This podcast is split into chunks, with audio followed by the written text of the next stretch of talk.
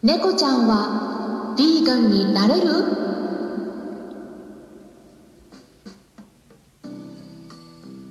こんにちは。サラホリスティックアニマルクリニックのホリスティック獣医サラです。本ラジオ番組ではペットの一般的な健康に関するお話だけでなく、ホリスティックケアや地球環境、そして私が日頃感じていることや気づきなども含めて様々な内容でイギリスからお届けしております。最近ちょっと冷えてきていないですか？あの、ただちょっと私ね、冷え性なんですよね。だから、まあ、なんか寒いなって思ってるところなんですけれども、ただですね、イギリスって実は日本の中でも雪が降る地域と比べるとそこまでね気温は下がらないみたいなんですね。うん、あのなんか日本よりも北に位置しているし雨も多いからイギリスってこうなんとなく寒そうなイメージがあるかもしれないんですけれども、まあ、今日のね気温を確認したら10度前後だったんですね。だからねなんかまあ私結構寒いように感じてたんですけれどもうん、なんかそこまでね、うん、意外に気温下がってないんだと思って、うん、でなんか、まあ、なんでかって確認したんですけれどもこうイギリスってねあの北なんだけれどもでも、うん、日本みたいにシベリアからの空気が流れ込んだりしないっていうのとあとは海流の関係で周りの海の温度があまり冷え込まないっていうことがあるみたいなんですね。なのでね、まあ、意外に冬ってねイギリスは低空飛行な感じで5度から10度あたりをうろうろしているんですね。まあそんな感じなんですけれども今回はですね12月12日に行われた無料オンラインのペット健康相談会でいただいてたご質問の中でねちょっとお答えしきれていなかったものがありましたのでそちらに対してお答えしたいなと思います。でいただいた文章もね長めだったので、まあ、きちんと取り上げた方がいいかなって思ったんですねなので文章をそのまま読み上げていきますね。家畜動物と呼ばれる動物たちへの扱いに心を痛めています。ペットのことを考えたり肉食の子には肉食を与えたいのですがひよこをミンチにしたものが入っていることを知ったり残酷な家庭を見ると一匹のペットのために多くの家畜たちを殺すだけでなく人工授精させたり麻酔なしで去勢させたりした上でさらに殺して与えることに矛盾を感じています。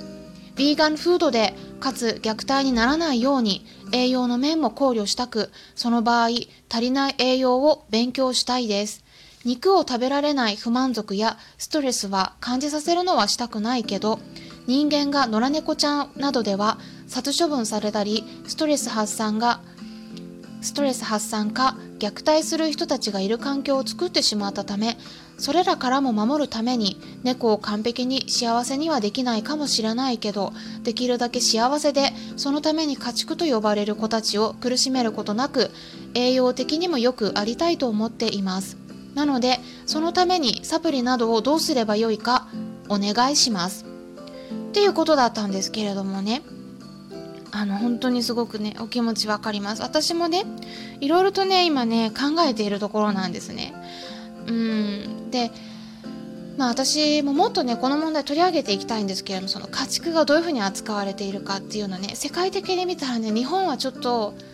ひどいっていうふうには言われています。はい。で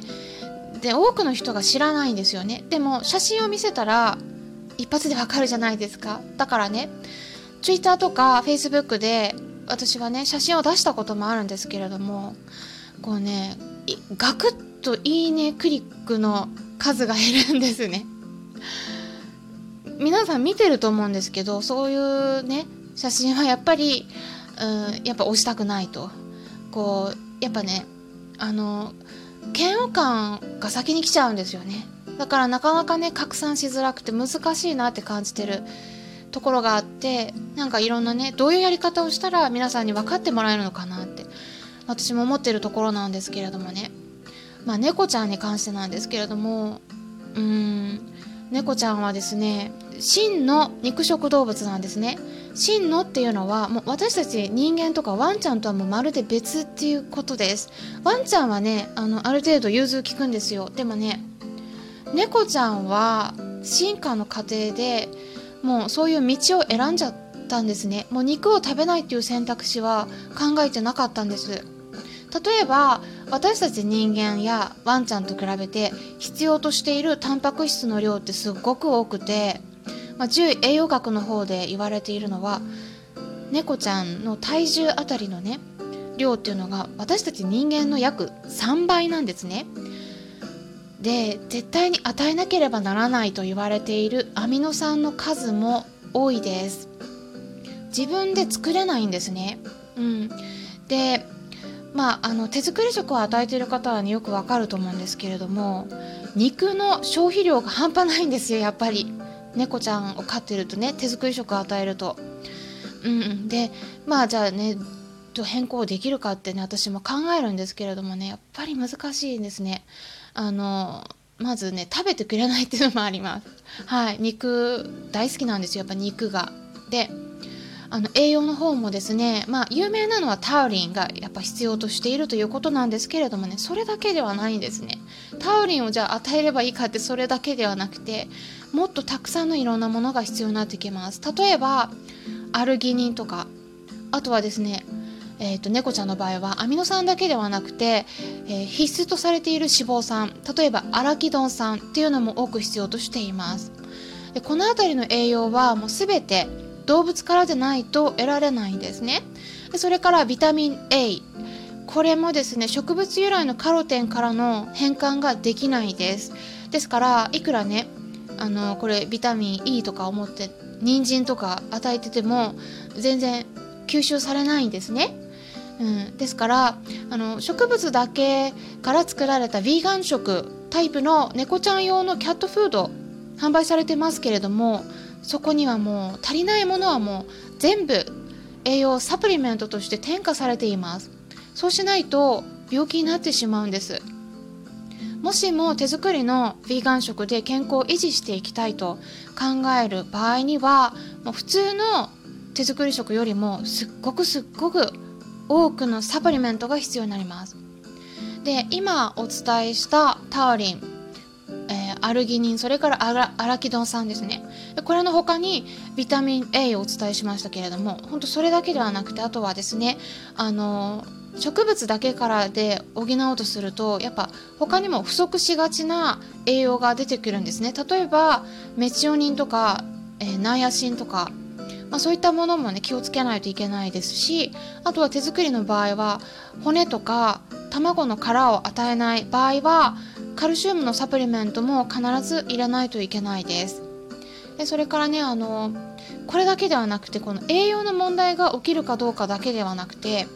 この別の問題も出やすくなります。植物だけで与えていくと例えばねおしっこがアルカリ性に偏りすぎちゃうんですね。そうするとストロバイトと呼ばれる結晶が増えることで膀胱結石とか腎臓結石それから尿石症とか膀胱炎とかそういった病気になりやすくなったりもするんです。なのでこの辺注意が必要になってきますから、まあ、猫ちゃんにヴィーガン食を与えようと思ったら手作り食の場合は、まあ、できないわけではないです、うん、だけどもやっぱたくさんのサプリが必要になってかなり難易度が上がります。あとはあのキャットフードの場合は普通のフードよりもサプリとかあとそれだけではなくてですね食べてくれないんで香料とか、うん、猫ちゃんに食いついてもらうためのこう添加物やっぱねたくさん入れないといけないということになります。でこれだけではなくてあの私の場合ちょっとねやっぱ気になることがありまして、これもね以前お伝えしたこともあるんですけれどもねやっぱりですね猫ちゃん本人がそういったヴィーガン食を食べたいと思っているかどうかっていう点ですねここをね無視してはいけないと思うんですね。うん、まあ普通にヴィーガン用のキャットフードを作ったら、まあ、まず猫ちゃんねやっぱ食べてくれないんで あのそういった香料とかなんか食べてくれる工夫はね必要になりますから、まあ、手作り食で与える場合ももちろんね多分そういったものを入れないと難しいんではないかと思うんですね。まあ、もちろんねいろんなタイプの子がいるので、まあ、野菜でもね満足してくれる子であればいいと思うんですその子が満足していればねいいと思うんですけれども、まあ、この辺りねあの本当にあのなて言うかな動物福祉として、えー、良かれと思ってね家畜にいいと思ってやってることがもしかしたらあの猫ちゃんへの動物福祉として、えー、良くないことになっちゃうかもしれないということです。これはあの絶対ということではなくてねあの猫ちゃん本人が満足してればいいと思うんですけど、うん、やっぱ満足してくれる子は少ないと思うんですね。はいうん、ただ、まあ、こういったねあのどうしたらいいかって考えることすごく重要だと思ってます私は。だからこういったご質問すごく貴重だと思うんですね、うん、でまあ、今の私たちにじゃあ何ができるかって言ったらその肉をね一気にゼロにするんではなくて、まあ、できるだけゼロじゃなくてもまあ減らしていったりとかあとは肉を買う場合は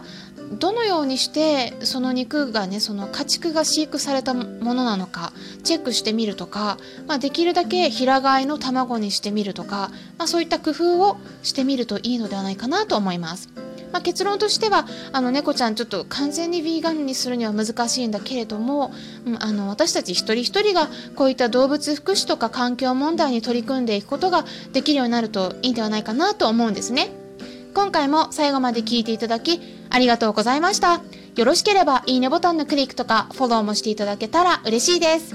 あとですね、12月18日の朝9時20分からは、スタンド FM の方でコラボライブを行いますので、ぜひですね、遊びに来てください。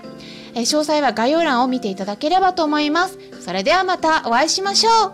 う。ホリスティック獣医、サラでした。